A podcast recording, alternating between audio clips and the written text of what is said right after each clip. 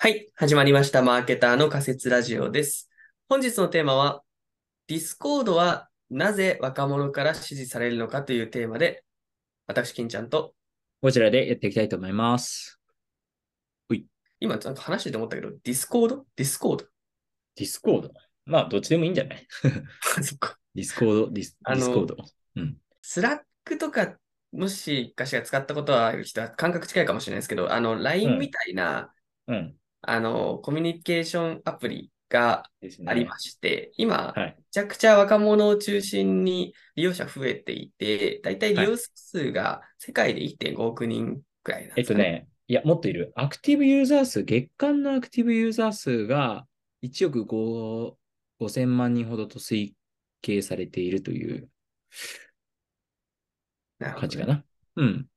いつ時点の話かで言うと、一応2022年の記事にそう書かれてるね。なんで今はもっと多いかもです。はいはい。はい。Z 世代が支持の中心らしいですね。ですね。はい。あとミレニアムも入ってるね。はい。うん。なんかあの、19から28、あ、18から29とか、そのぐらいのの利用者が多いみたいな調査もありましたね。使ってます？私、あの、何回か使ってますよ。あのー例えば、わかりやすいやつで言うと、一番最初に使った時はあんまり覚えてないんだけど、よく使ってたなっていう時が、コロナ禍で、あのー家でゲームしていたことが多くて、うん。あの、フォートナイト好きなんだけど、友達とフォートナイトやるときに、あの、その、ディスコードでつなげ、つなぎながら、電話しながらやってたのよ。うんうん。それがね、割と、あの、一番濃い使い方だなっていう、私の体験の中では。典型的な使い方だね。そうだね。うん。なんかよくゲームと一緒に使われることが多いですよね、これ。らしいですね。はいもともとはそうだったのかな。そうそうそうそう。なんかやっぱ、そこから入って、あの、非ゲームユーザーにも多分広げていると思うんだけど、企業とか、企業のリモートワーク需要とか、そういうのも広がってると思うんだけど、元のそのコア層としてはゲームユーザーって感じらしいですね。確か出自もそうだよね。ディスコード作ってる人ってもともとうん。ゲームアプリの開発者とかで、あ、そうなの？ゲームプランナーの人が開発して、うん。まあ、海外で開発した後に、うん。まあなんか、そのまま広まったのの、火付け役としては一応ファンファイナルファンタジーの界隈から始まったしですね。おー、なるほどね。そファイナルファンタジーなんだ。面白い。金ちゃんはディスコードを使ってますか？う。僕もけどね、使ってって似てるような使い方で、うん。一番最初はアモングアスを、アマンガスねアマンガ。スをしたくて、で、それでその、一番ツールとして便利で、その、はいはいはい。連絡先知らない人もどんどん追加できて、うん。で、チャットもあるってんで、はいはいはい。匿名コミュニティとして、うん。アマンガスコミュニティを作ったのが最初はいはいはいはい。で、うん。で、そうね。なんか、最近増えてきたよね。あの、そうだね。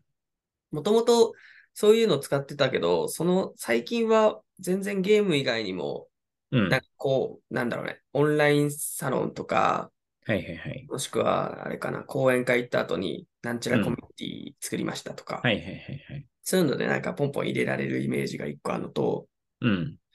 あとなんか最近増えてきたなって思うのが、ディスコードありきのサービスが結構出てきたじゃないですか。あー、わかる。なんかディスコードありきというか、なんかさ、その、まだテストマーケティング段階というかさ、はいはいはい。そういうやつとかに、例えば AI 系のサービスとか本当よくあるあるなんだけど、そうそうそうそうディスコードのコミュニティに参加して回答するとか、そう、僕ミッドジャーニーとかそうだよあ、ね。そう、ミッドジャーニー使ってて、うん。あれはディスコードありきだな。そう、ディスコードでいつもトークン入れて絵を生成してます。はいはいはい、そうだよね。あと、ステップンとかね、なんか初期の。招待ユーザーとかはディスコードで招待チャット入力してくださいみたいな。はいはいはい。そういうのもあったね。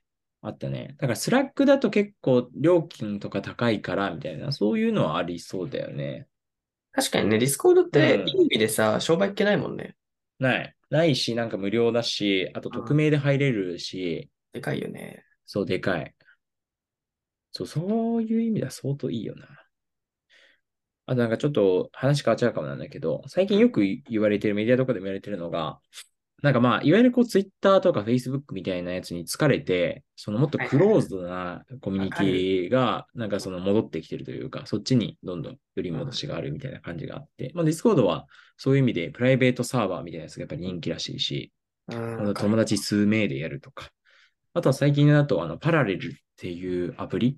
もうなんうんかうん日本初のやつなんだけど、友達と遊べる通話アプリみたいな感じで、これとかも結構、あの、えーすごい、すごいよ、これ。あの、ウェブでぜひ調べてもらえるといいと思うんだけど、まあ、Z 世代が70%ぐらい利用しているんだけど、1日の通話時間平均3時間みたいな。どういうことやねん。えー、これは、なんだこれは。なんか、通話アプリだね通話専用アプリ？ああ、そう、そういう感じ。ははー。なんか、なんか、なるほどねす。ごいよね。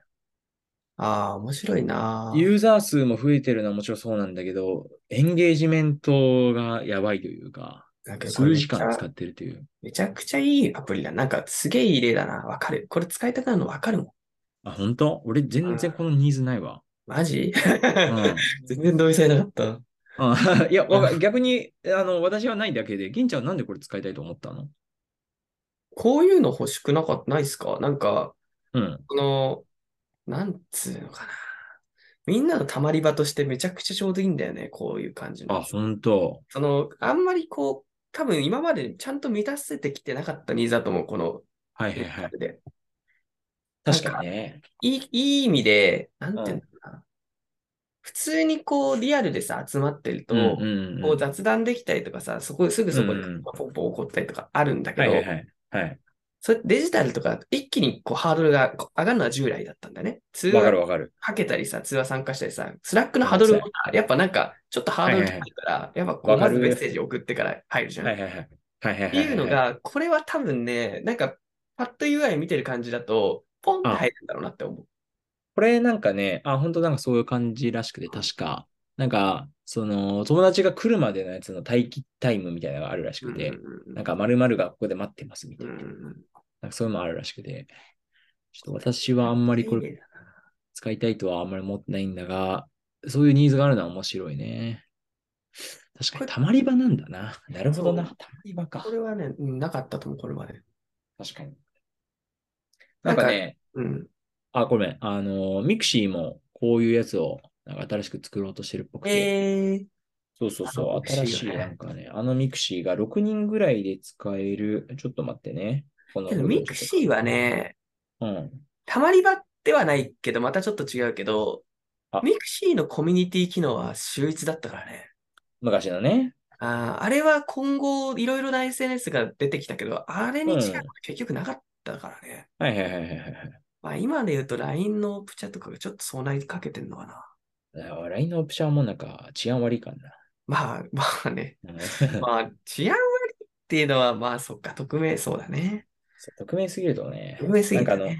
まあ掲示板みたいなもんだよね。あそうそうそう。ミクシーのやつはなんかね、ミアットっていう最大6人までのコミュニケーションアプリを、あの、2023年の3月より運営しているらしいですね。ミアット。そう、ミアットっていう。だからそういう意味で言うと、なんか今まではどっちかっていうともっと大人数とつながれるというか、それこそフォロワー数を競うみたいなさ話ってあったと思うんだけど、はいはいはい。そういうところからどんどんこう、もっと居心地の良い世界観へ移動してるなっていう。まあね、というか、そもそも匿名が失われてんだろうね。その、うんも。ともとツイッターとかがそうだったんですよ、最初。うんうんだけどなんかツイッターとか。があまりにオフィシャルになりすぎちゃったよね。まあビジネスビジネスになっちゃったね。ん、もうなんか、実質責任が生じ始めたコミュニティじゃないですか、普通に。なんていうか、公公じゃない？そうだね。うん。だからそうなってくると、普通に匿名事業自体が、それ自体は消えないから、場所を移したとかはあるとは思って全然。そうだね。もっと自由に無責任にいろいろなことを語れて、しかもそれが内輪乗り、内輪乗りがね、できるところというか。そうだね、そうだね。わかる。昔はまあツイッターのタイムラインもすごい内輪取りだったんだけどね。まあそうだよね。うん、まあ今もそういう人たちもいるだろうし、あ、もちろん全然いコる。ミュニティによってはあれだけど、け確かになんか、なんかディスコードの良さってそれ絶対一個あるなと思って、その、うん。なんていうか、匿名性、うん。いい意味でこう、秘密基地感というかさ、ある。言えばいいんだろうね。わかる。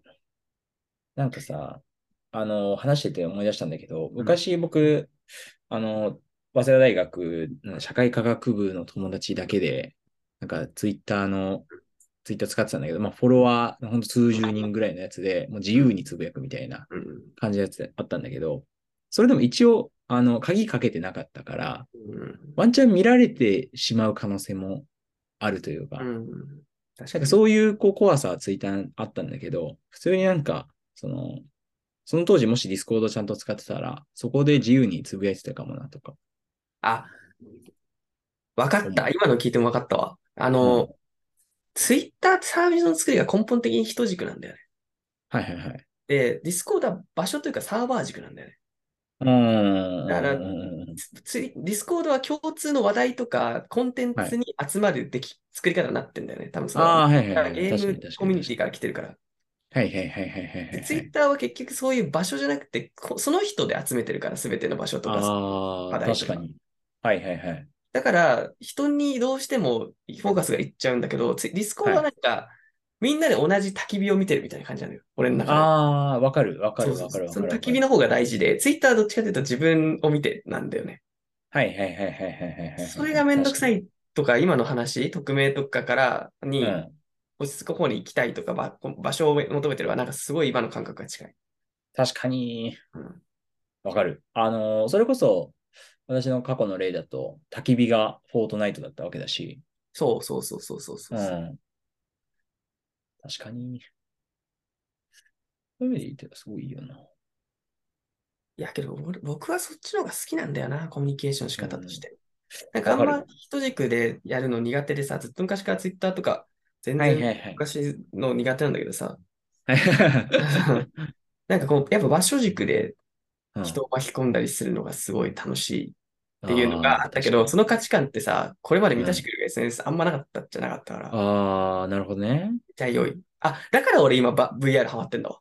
なるほどね。そう、v、VR 好きなんですけど、はいはいはい。VR への VR チャットとかはめちゃくちゃ場所軸。うんうんうんうんうん。そう、だから好きなんだ。なるほど。なるほど合点がいくよ。確かに、今までの主要な、もしかしたらそういう小さいやつは、これまで需要を満たしてたやつあったかもしれないけど、これぐらいユーザー数がいて、まあ、話が通じる、うん。なんか新規登録とかは特に必要ないというか、そういうやつで言うと、本当にディスコードぐらいだよね。そうだね。うん。いやー、今後もそうあってほしいな。ありそう。うん。なんか余談なんだけど、私、ツイッターでリプとかをするのがすごく苦手で、はいはい。で、もらうのも、なんかしてもらったときに、なんか相手に通知が行くことが結構いやい嫌というか申し訳ないのよ。ほうほなんか本当にしょうもないレスをして、なんか相手にいいねしてもらったりとか、それを見てもらう、その負担をかけたくないっていうのがあって、それがあるから、もうツイッターもただの独り言になっちゃう。うんでもそれでいいと思って使ってるのよ。まあ、ツイッターだしね。そう、ツイッターだし。元気はそっちだよね。ツイそう。え、ツイートでも、多分、あの、ツイッターの方針的にはもっとコミュニケーションを他のユーザーとしてほしいみたいなのあると思うんだけど、自分はそれができない。ツイッターコミッションなのよ。はいはいはいはいはい。そう けど、正しいツイートしてるよ、それは。そう。もう一人でね、つぶやいておりますけど。そうそうそうそう。まあ、個人主義なんじゃない？我々が。あ、そうだな。うん確かに。孤高の狼的なね、なんかね、ちょっと。けど、けどね、それで別に、じゃあ一人がいいのかというよりは、やっぱ僕場所主義なんだな。僕らが場所主義って話じゃないですか。ああ、はいはいはいはい。テーマ、ねテーマというか。そうそう、僕らの周りに集まれとか、僕らにリプしてとか、するっていうのも、まあもちろん一個の形なんだけど、多分、うん。これに、だから、いや、集まろうってのはすごい、僕はすごい好きだし、多分ゴジラもそうで、はいはいはいそうだねだ。から仮説ラジオっていう共通の旗印ができたら面白いねって思ってるんだろうね。ああ、確かにね。あうんあ、わかる。なんか、話題を中心にね、人中心じゃなくというか。そうそうそうそう、そうなのよわか。るな。そその感じのあり方すげえ好きなんだよな、僕。ああ、で、それが好きな人もいれば、人軸が好きな人もいるし、いるだろうね。向いてる人もいるだろうしね。カリスマそうそうそちの方が向いてると思うし。わかる。うん。うん。けど僕はカリスマ的コンテンツを中心に置きたい。それを生み出し続けるコミュニティでありたいね。なるほどね。てか、もう人、お大きなことをちょっとうん。ずっとディスコードで思ってたんですけど、うん。さっきの話にも関わるけど、やっぱうん UI めちゃくちゃいいなって思ってて、ディスコード。ディスコード。UI、UX。うん、あ、わいい。あ、思ってる。かるでしょ？ちょっと一言言っていいですか？うん。今日久しぶりにディスコード開いたんですけど、その時に、なんか、あなたは本当に人間ですか？みたいな、ちょっとこう、ちょけた感じの、まあ、要は、あの、ボットじゃないですよねっていうことを聞いてくる。はいはいはいはい。かわいいあ。そういうのなんか、業界用語だと UX ライティングとか呼んだりするんだけど、えそう、スラックもね、結構その UX ライティングにライティングに優れてて、あの、例えばさ、スラックってちょっとさ、なんだろう、あラフというかさ、なんか親しみのある、あの、表現とか結構ないあの、スラックボットとかさ、なんかスラックの、はいはい、あるね、あるね。例えば、そうそう、退出してもよろしいのじゃないでしょうか。ああです、とかとかとかとかとかとか。なんかああいう感じで、ちょっとこう、普通の、あれじゃなくて柔らかい感じとか、親しみのある感じとかが、あディスコードにもあって、うんうん。なんかそこら辺はね、あの、面白いなと思ってた。海外のアプリ強いよな、そういうの。結構多いね。わかる。昔、ゼンリー使ってた時に、めっちゃゼンリーがそういう感じだった。ああ。面白いなん。か、なんかさ、そう、それもそうだし、うん。なんだろう、こう、なんかすごい面白い記事を見つけたんですよ。うん。で、それが、えっとね、ネトラボの記事が、なんかツイートを、面白いツイートをこう、ピックアップする記事で、内容が、アプリをスラックからディスコードに変えただけで学生の反応が激変、その理由とはってやつで、それが、えー、えっと大学の教員がスラックからディスコードにコミュニティロケーションアプリを変えたっていう去年ぐらいでえー、あ、面白い。うん。で、もともとスラックだった時とかは、うん。なんかこう、課題提出しました。課題提出しました。みたいな感じだったのが、ディスコードになると、課題提出しました。今日のテレビ見た、あれ神回だったよね。みたいな。俺も見たよ、教授みたいな。そうはいはいはいいう。やり方に変わったんだって。え、面白い。これめちゃくちゃすごいいい話というか、いねいい典型例だなと思って、うん、うん、うん。なんかさ、スラックってさ、やっぱこう、硬いんだよね。すごい。わかる。でしょ、まあ、きね、ビジネスだよね。そう。で、一個一個のスレッドがすごい重いというかさ、っはいはいはいはい。て感じなんだけど、はいはいディスコードって軽いんだよね。なんか僕の感じだと、すごく。わかる。わかるそうみたいわかるわかる。な感じで。はいはいはいはい。で、なんか、すごい、うかつに送信できちゃうじゃん。エンター押しただけで。はいはいはいはいはい。なんか、ああ、やべ、いっちゃったと思うけど、まあ、それはそれで、ディスコードのなんか黒い画面また闇に吸い込まれていく感じの。確かに言われると、なんであの、あの感、体験を提供してるな、なんであんな感じになってんだろうな。面白いな。いや、だからやっぱり、それだうけ、ん。こう、気軽に発言してほしいし、うん。うん。なんていうか、軽い、気軽なコミュニケーションを体現してるんじゃない ?UIX で。まあそうなんだろうな。うん。なんか。なんていうのかな？あの感じすごい好きなんだよな。あの、でさ、これは、うんそうだな。そう、ノリが軽くて、うん。で、こう、こう、ボイスチャットとかも、コールがないじゃんすか。はいはいはい。とかちょっとコールコールしてるんだけど、はいはいはいはい。なんかポコンみたいな感じでいけるじゃん。確か LINE にとかもさ、わかるわかるわかるドゥルドゥドゥルルンから入るじゃん。ちょはっとドキドキするというか、ああ、わかる。あ、電話しちゃって大丈夫だったかなみたいな。ああるある。で、スラックってポコンって、なんかさ、入るか出るかぐらい、なんか扉開けたぐらいの感じじゃん。あ、ディスコードね。はいああ、ごめん、ディスコードってさ、扉開けたぐらいの感じだから、はいはいはい。ああいうのがすごい軽いし、なんか、そう、そう考えると、ツイッターのツイートとかクソおめえな、みたいな。何がついんだよ、みたいなぐらいの感じじゃん。こう長い時間かかっなるて、ズーみたいな上がり方してくはいる。はいはい。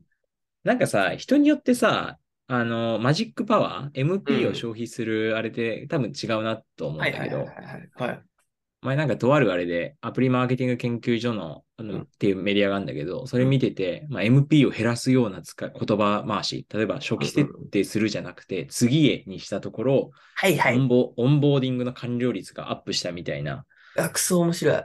タウン Wi-Fi っていう、あの、そういうアプリでのそういう事例があったらしいんだけど、うんまあなんかそういうのあるな、あるよなと思って、あの、僕の場合だと、あの、銀ちゃんはそうだったかもしれないけど、僕も、僕は Discord の音声も割とハードル高いのよ。ああ。あれでも、。あれでも高い。なるほどね。うん、みたいな感じで、やっぱ人によって全然、あの、心の MP を消費するあれって違うと思うんだけど、うん。まあ、わかるっちゃわかる。まあ、ちょっとそこの個人差はあれど、うんこの話はさっきのうん。パラレル見てた時もすごい思ったんですね。うんあの、はいはいはい。パラレルのこれなんてさ、ほとんど別に LINE のグループ通話じゃないですか。機能としては。まあそうだね。すげえそ。れ、そうそうそうそう。うん。それが定着しないで、こっちのパラレル来てるとかも見てて思うけど、やっぱ改めて UI、UX が最後のフロンティアに近いんだろうなって、ちょっとすごいこういうの見てて思うというか、そうだね。UI、差がないからね。そう、差が出ないけど、うん UI、UX ってすごく自覚しにくいので、言語化しにくい。そうだよね。わかる。うん、そう。ただ、確実にこう、パラレルとかディスコード見てると差が出るっていうのが事実そうだねだから、うん。ここってめちゃくちゃ今後でかいなっていうそうだね。特殊技能だよね。だからまあいろんな企業が一応頑張って投資しようとしてるんだろうね。ね。ただまあ、企業が投資したらどう良くなるのかとかはまだわかんないけどね。もうあわかんなまりいと思う。じゃじゃ馬すぎて、この原理が。そうだよね。いや、それで言うと、まあゲームって UIX のもう化け物みたいな、もう確かに UIX 確かにの本極みみたいな分野なんだけどうん。そこからディスコードが出てきてるのなんかわかる。カルチャーが似てたのかもね。そういうう、ん。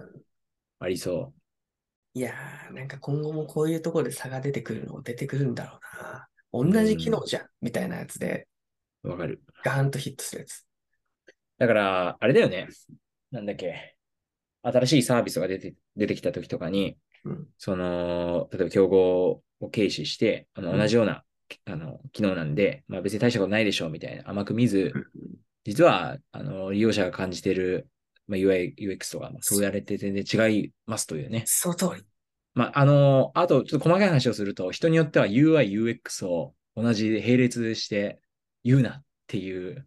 ああ、僕もそっち派ですよ。うん、僕私もそっち派ですが。はい。はい、あの一応ね、ちょっと研究しておきましたが、すいませんということです。はい、わかります。まはいあなんか、そこもいけてないよね、日本の UIX デザイナーってあの書き方。はい。